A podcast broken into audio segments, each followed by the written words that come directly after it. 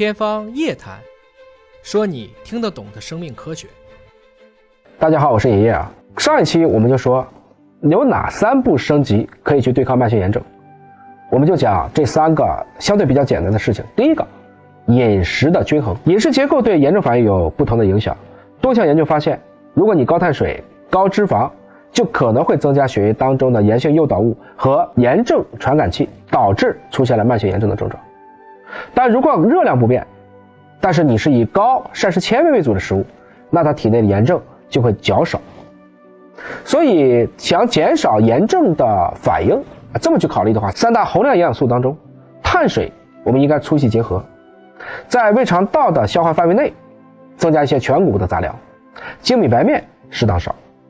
蛋白质可以选择荤素结合，因为有植物蛋白啊，可以去优先补充一些，比如说大豆、藜麦这样的优质的植物蛋白。动物蛋白选择蛋类、瘦肉为主，而关于油，可以去加一些与众不同的，比如说富含抗炎的欧米伽三脂肪酸的这样的食用油，包括亚麻籽油、火麻籽油、紫苏籽油等等，包括吃一些鱼类，还有直接吃亚麻籽炒个菜呀、拌个沙拉呀，也可以补充欧米伽三。特别记住啊，少吃超加工食品，多吃新鲜的水果，包括蔬菜。蔬果当中的维生素多酚、黄酮啊，这样的一些物质都是天然的抗氧化剂，可以帮助大家减少慢性炎症反应。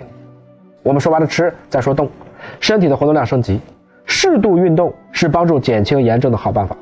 如今全球范围内大约百分之三十一的人缺乏运动。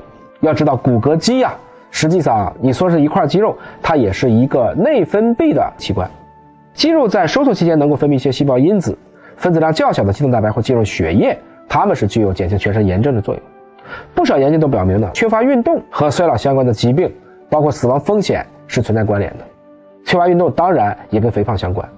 要知道，能够引发炎症的重要因素就是内脏的脂肪组织。我们讲一个人很瘦，但是他中心肥胖或内脏脂肪偏多，他的风险也是很高的。提升运动量真的不难啊。成年人首先要减少久坐，每个小时怎么也得动一动吧。每天六千步，尹哥也之前讲过啊，也不用特别多，大概六千到一万步都是适宜的。每周如果大家都能有五天进行中等强度的运动，什么叫中等强度的运动呢？就是你感觉稍微有点费劲儿，比如说骑个三十分钟自行车呀。如果一周能累积个三到五个小时呢，应该说你会看到明显的一个效果。规律运动有利于作息和情绪健康，不一定要在乎消耗多少能量。重点是先动起来，心情好。体重超标的情况更要尽早开始运动。说完了吃，说完了动，再说说有菌肠道菌群的升级。肠道屏障，我们刚才讲到了啊，是让食物进入肠道隔绝促炎因子的一个关键。健康的饮食生活习惯和睡眠都有助于调节肠道菌群，增加肠道有益菌群的数量和质量。我们已经讲过了产丁酸菌啊，它们是非常好的一个帮手，既能够帮你。去改善肠道的菌群环境，修复肠道屏障，还有利于降低系统性的炎症水平。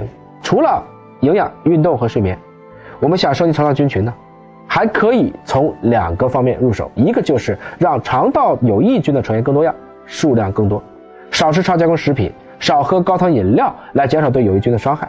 可以考虑找一个适合自己的益生菌，帮助维持肠道菌群的动态平衡，降低菌群紊乱带来的不利影响。另一方面，同样的，要给这些益生菌很好的对应的口粮，多摄入不同的含膳食纤维的食物，换着花样选择蔬果杂粮，直接补充多种益生元。应该说，既养了我们有效的菌，又给了这菌爱吃的食物啊，这样呢，往往会事半功倍。除了以上的建议呢，尹哥其实以前也给大家科普过各种各样提升健康的小技能，都是日常生活中可以简单做到的。